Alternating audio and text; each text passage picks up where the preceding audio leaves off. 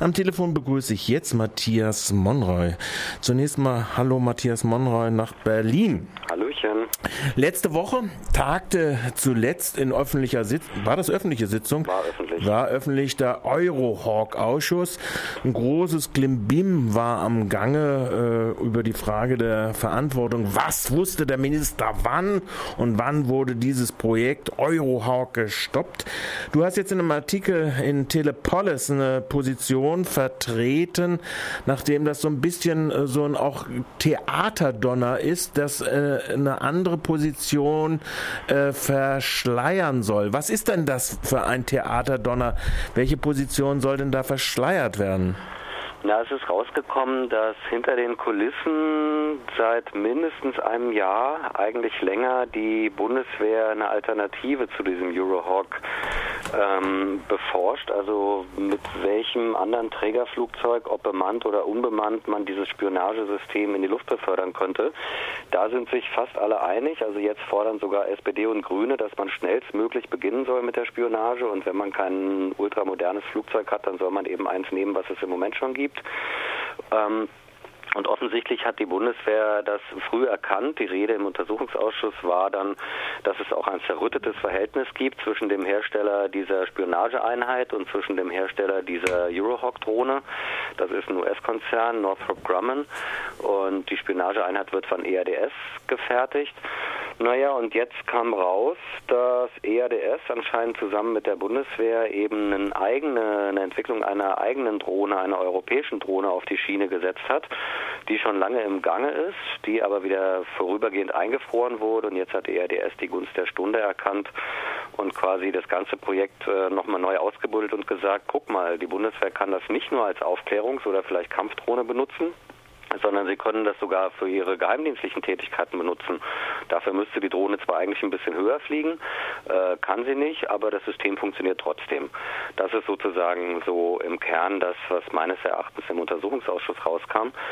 Und jetzt ist so ein bisschen die Frage, deutet sich da ein Konflikt zwischen Bundeswehr und Verteidigungsministerium an? Und ich würde sagen ja, denn das Verteidigungsministerium hat erst ein Jahr später, also nachdem diese Bemühungen der Bundeswehr offenkundig wurden, die Reißleine gezogen, ganz medienwirksam, wir beenden jetzt mal das Projekt. Ähm, und entweder das Bundesverteidigungsministerium war eingeweiht und hat die Bundeswehr gewähren lassen. Ähm, Im noch schlimmeren Fall ist es aber so, dass die, dass die, Bundeswehr das unkontrolliert getan hat, also auf eigene Rechnung und das Verteidigungsministerium tatsächlich nichts mitbekommen hat. So haben die das auch ausgesagt. Also der Verteidigungsminister und seine engsten Staatssekretäre haben gesagt, wir hatten keine Ahnung, wir wussten das nicht, uns wurde das alles nicht erzählt. Ähm, von diesen Studien der Bundeswehr zu alternativen Trägerplattformen haben wir überhaupt keine Ahnung. Wenn das stimmt, dann wäre das eigentlich ein noch handfesterer Skandal, nämlich dann erwiese sich die Bundeswehr als nicht mal vom Verteidigungsministerium kontrollierbar. Nicht kontrollierbar. Der Kernpunkt, und ich glaube darüber, das hast du ganz am Anfang ja auch schon gesagt, dieses Spionagesystem ISIS ist eins, was in allen Parteien, jetzt sagen wir mal ausgenommen der Linksfraktion, äh, Konsens ist. Und es dreht sich eigentlich im Prinzip darum, nur noch, was soll das Trägersystem dafür sein? Ja, ganz genau. Das Spionagesystem ISIS, ähm, ein Regierungssprecher hatte dann, äh, als dieser Skandal auftauchte im Mai, also als das dann in allen Medien war, hatte dann gesagt, ja, okay, den Eurohawk, da müssen wir drüber reden, äh, ähm, ob man das jetzt stoppt oder nicht. Aber das Spionagesystem, mit dem man so schön gucken kann, unser Juwel, mit dem man so schön gucken kann, das behalten wir natürlich. Der Typ ist eigentlich ein Idiot, weil er davon überhaupt nichts versteht, denn mit diesem Spionagesystem kann man gar nicht gucken. Mit diesem Spionagesystem kann man hören.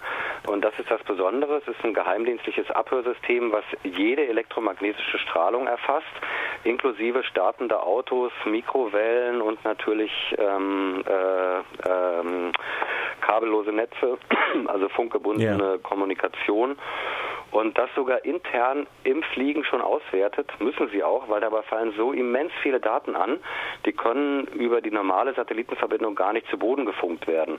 Das heißt, ähm, nicht erwünschte Aufklärung wird sofort ausgefiltert, erwünschte Aufklärung, also startende Autos in bestimmten Gebieten ähm, oder Telefongespräche äh, in bestimmten Netzen, in bestimmten Gegenden etc. wird alles aufgesaugt und zu Boden gefunkt. Zugriff haben die Geheimdienste, also der militärische Abschirmdienst, der Bundesnachrichtendienst. Also das ist sozusagen der Exklusivzugriff, das ist deren System.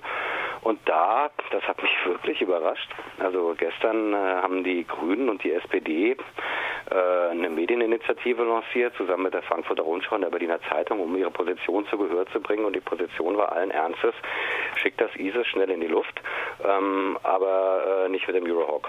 Mhm.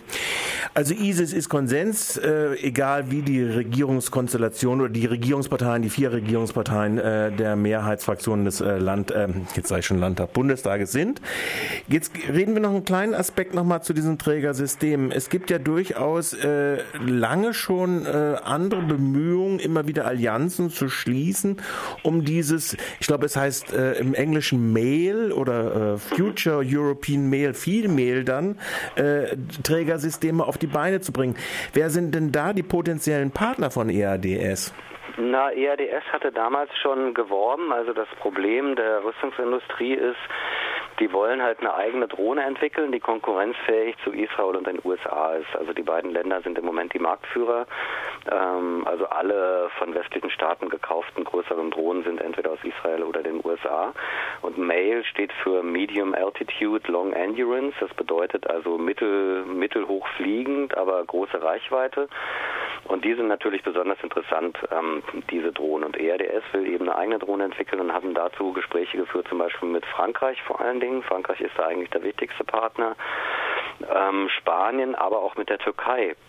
Mit der Türkei wurde dann, äh, das ist bekannt, auch so ein Vorvertrag unterzeichnet, so eine Absichtserklärung im Beisein der, der Regierung übrigens, also ein hochoffizielles Ding.